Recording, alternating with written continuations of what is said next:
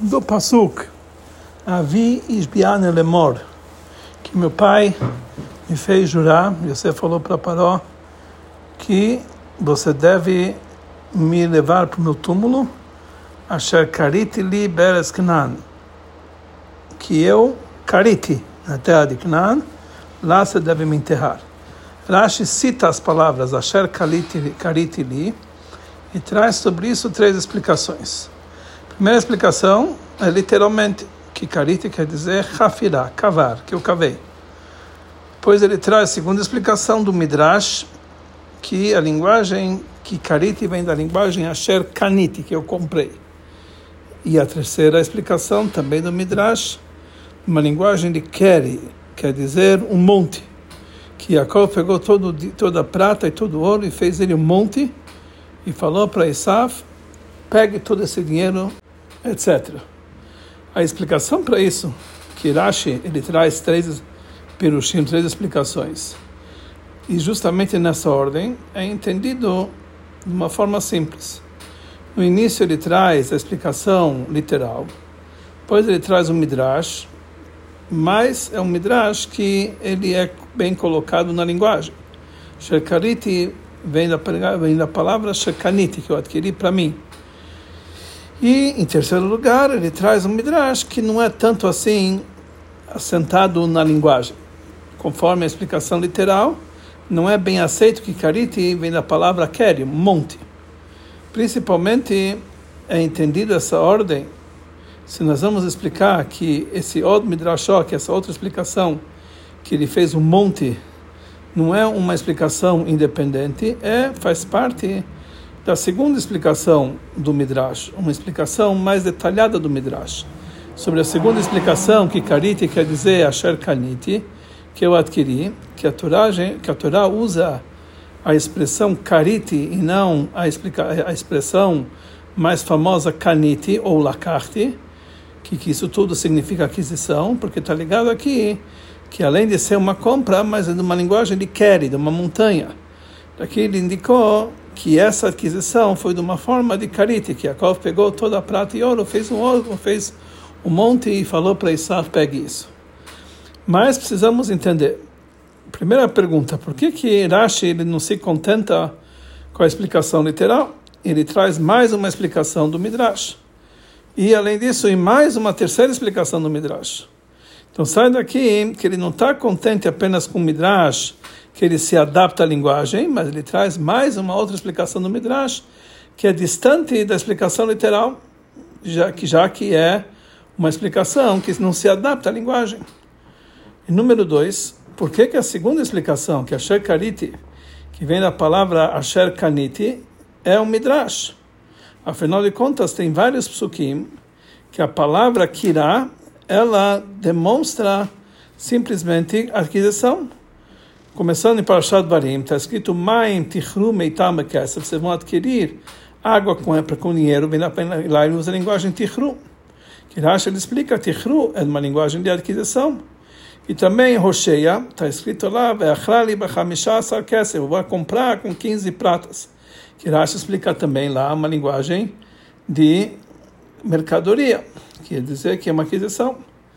E mais ainda, não dá para entender, nesses dois lugares que Rashi traz essa explicação simples, que é que Kirá quer dizer aquisição, ele não traz lá um midrash, ele traz lá uma prova para dizer que Karite quer dizer uma aquisição do nosso passo que está escrito Asher Karitili. E aqui no nosso passo ele fala que isso aqui não é explicação literal, isso é um midrash. E número 3, mesmo se desses psukim não podemos trazer uma prova que kariti é uma linguagem de aquisição e de mercadoria, mesmo assim, Rashi ele traz uma prova, a Marabi Akiva, Rabi Akiva falou, etc., que lá eles chamam a aquisição de Kirá. Então daqui entendemos que isso não é uma interpretação do Midrash, mas é a explicação literal. Porque nós encontramos antes sobre o Pasuk Bemeyak Sitá, fala Rashi que Sitá é uma moeda chamada Ma, e também ele traz Rabi Akiva, Mar Rabi Akiva, que quando eu fui para as cidades do mar, eles chamavam a palavra Ma'ad Sitá. Então lá é a explicação literal. Ele não fala que essa explicação é do Midrash. Também, posteriormente, no Parshat Bo, no Parshat Beit Hanan, Rashi explica sobre a Milá Totafot, Tat em Katfi é 2, Pat em África é 2, então ele aprende aqui da 4. Ele não fala que isso aqui é um Midrash, ele fala que isso aqui é explicação literal.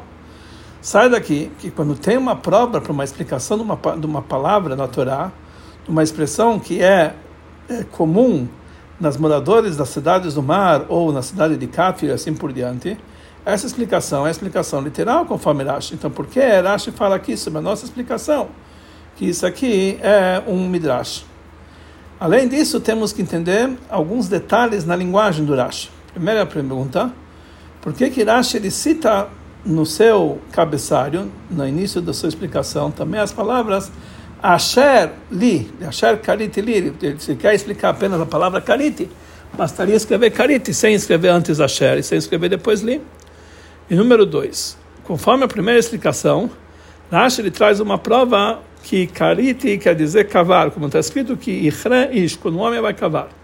Então não dá para entender, número um, por que que ele não traz a prova anterior que está escrito no Yitzhak Ber, que, que os escravos de, Yitzhak, eles uh, acavaram um poço. E esse passo está escrito antes do passo que ele traz como prova. E número dois, porque que Rashi cita também as palavras que Ichre Ish, que o homem vai cavar. Que isso não acrescenta em nada a explicação da prova. Então, de qualquer jeito, se ele quer eh, citar alguma passu, algum passo para explicar que essa é a intenção dele, não é necessário escrever a palavra ish, porque esse é o único lugar que conta, que, que conta no Passuk a expressão que ichre. E se, quer, se ele quer explicar o contexto do que quer dizer cavar, que isso quer dizer criar, quer dizer rafirar uma cavar, então não basta apenas a palavra ish, deveria citar as próximas palavras, que cria ishbor, quando o homem vai cavar um poço, que lá dá para provar que isso aqui quer dizer cavar. E número 3, na segunda explicação, Rashi fala que kariti é como asher kaniti, como eu adquiri. Então, a princípio, não dá para entender.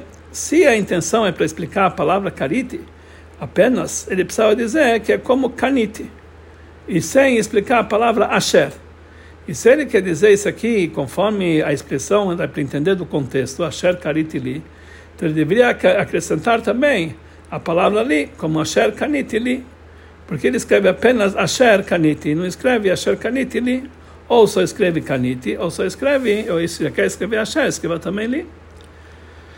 Número 4. Por que que traz como prova que Kaniti é como Asher Kaniti, como eu adquiri? Disso que falou Rabi Akiva, quando eu viajei para as cidades do mar, etc. E não dos psukim literais, que lá consta como a primeira explicação, como vimos anteriormente, que vários dois psukim que lá consta a palavra karita, quer dizer adquirir. Número 5, vamos mesmo que nós vamos encontrar algum motivo que esses psukim não são prova suficiente. Por isso Rashi precisa trazer prova das palavras dos nossos sábios. Está difícil de entender porque que Rashi ele traz também os detalhes da prova. Quando eu fui para as cidades do mar, aí eles chamavam Mihirá Akirá. O que interessa para onde ele foi? Ele não fala simplesmente como a Sherkanit, que Michará é chamado Kirá, como está escrito no Rosh Hashanah, como coisa parecida. Ele precisa contar a história de Abakiva, que ele viajou para as cidades do mar. Então, a explicação para tudo isso aqui é a seguinte. A intenção de Rashi não é apenas explicar a palavra Karit, mas ele quer explicar por que, que ele precisa dessas palavras, Asher Karitili. Ele vai dizer no meu túmulo, que é meu, por que precisa dizer Asher Karitili, que eu queria ou que eu cavei? A princípio, bastará ele dizer Bekivri no meu túmulo que está na terra de Knan, lá você vai, lá você vai me enterrar, porque ele precisa usar a linguagem Asher Karit. Porque a palavra Bekivri, no meu túmulo, já entendemos que o túmulo é dele. Então isso já explica por que que Rashi ele queria, queria que Yosef enterrasse ele justamente lá. Então por que ele precisa trazer mais essas palavras que eu, Kariti, ou, ou cavei ou comprei. Temos que dizer que acrescentando as palavras Asher Karitili, daqui dá para entender um assunto especial em relação ao túmulo de Yaakov, que por causa disso essa, esse túmulo tem uma importância muito grande. E por isso ele pediu para Yosef que lá você vai me enterrar. Ou seja, já que Yaakov e Yosef sabiam que Paró queria que Yaakov fosse enterrado no Egito, E por isso ele não se não se baseou Yaakov sobre as palavras de Yosef, que eu vou fazer conforme tuas palavras, conforme tu desejo. Ele precisava fazê-lo jurar também, como falam os como falam os comentaristas, que através disso ele, pod, ele poderia influenciar Paró. E por isso falou Yosef para Paró: meu pai Hishbiani me fez jurar dizendo o seguinte. Quando ele traz essa explicação para mostrar até quanto é importante essa coisa para esse fato para Yaakov então nós entendemos por que, que ele falou junto com isso o motivo que seja aceito também, conforme o entendimento de Paró, para a importância grande do enterro naquela terra, naquele lugar, em Eretz Knan. Por isso, Rashi traz a primeira explicação, que Kariti é como explicação literal. Que isso nos indica que Kariti, que é o próprio cavei esse lugar.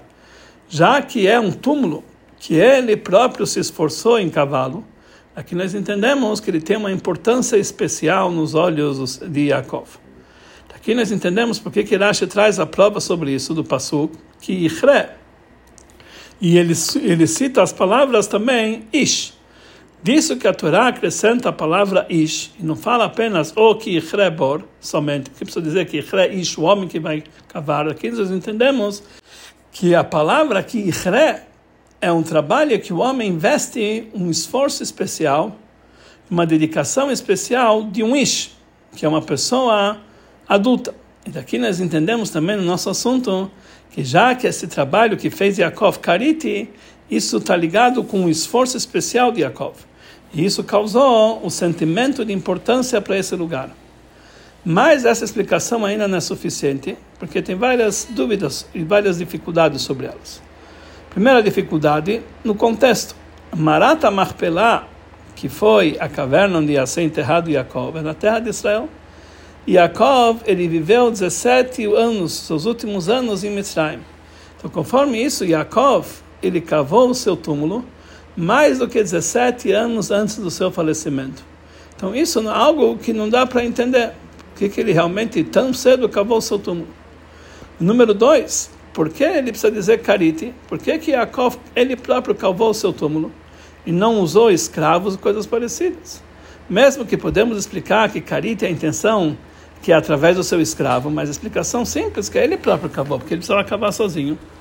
Número 3, na linguagem do Passuco, conforme a explicação da palavra li, Kariti li, tá? está mais essa palavra. Ele podia, devia dizer Asher Kariti, que eu cavei, que precisa dizer Asher Kariti li, eu cavei para mim. Daqui nós entendemos que se ele fizesse, falasse apenas carite, eu já entendia, já entenderia que era para ele, sem precisar dizer a palavra li. Por isso, Rashi ele traz mais a explicação do Midrash, que carite quer dizer que eu adquiri. E falou Rabi Akiva, etc. Ou, uh, ou seja, mesmo que essa explicação do Midrash não é a explicação literal, mas mesmo assim ela se adapta na linguagem tanto em relação ao contexto da palavra kariti, tanto na necessidade da palavra ali. Irashi, ele fala que isso aqui é um midrashó, isso é uma interpretação do midrash conforme o seu contexto. E não porque a linguagem do Passug não se adapta, como vamos ver adiante, principalmente que essa, essa explicação frisa a importância desse túmulo para Yaakov, que ele próprio adquiriu e não que ele herdou ou ele pegou como herança dos seus, dos seus patriarcas. Mas ele pagou por isso. E por como foi lembrado anteriormente em relação à compra de Abraão, que ele comprou Merata Marpelá, ele comprou esse lugar de enterro. E assim também em relação a Jacob, ele comprou. Que isso foi com dinheiro muito valorizado, que era chamado Hurfan, um dinheiro que saía com facilidade. Podemos entender isso através de explicar, provar que Rashi traz sobre a sua explicação, Asher Kariti, que é como Asher Kaniti. E falou Rabi Akiva que quando foi para as cidades do mar, eles chamavam Mechira Akira. A princípio, essa prova, ela na verdade contradiz a explicação. Que afinal de contas, Rashi ele quer explicar que a palavra Kariti, na explicação do Midrash, quer dizer Kaniti, eu adquiri. Das palavras de Rabi Akiva sai que a palavra Kirá quer dizer Mechirá, venda e não adquisição. Então, a explicação para isso é das palavras de Arabi Akiva, que eles chamavam Mechirá, a venda como Kirá. Rashi ele quer provar que o contexto da palavra kariti não é apenas lakart, eu adquiri, mas quer dizer uma substituição, uma transferência de dinheiro do comprador e do terreno do túmulo do vendedor de uma propriedade para outra, ou o contrário.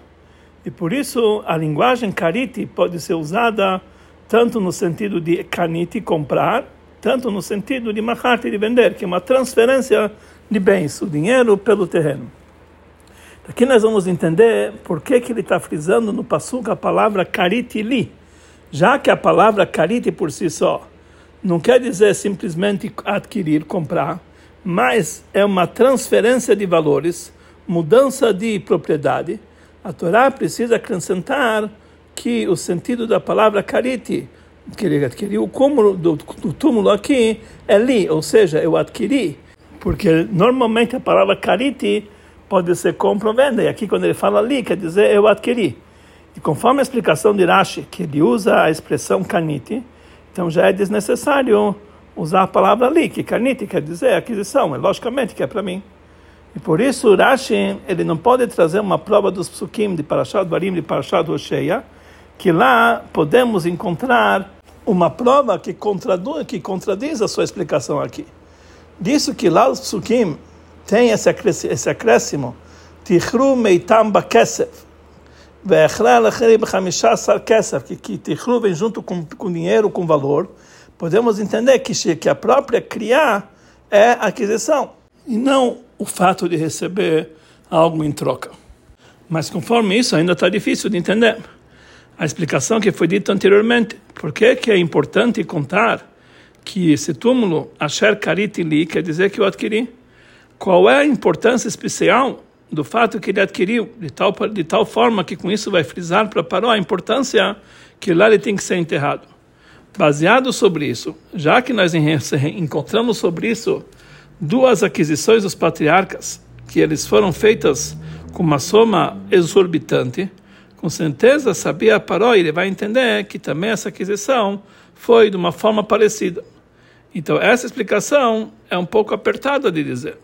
E número dois, por que aqui aparece a expressão kariti, kirá, que quer dizer a mudança de propriedade do lugar, e por causa disso ele tem que acrescentar a palavra li para ser kariti li.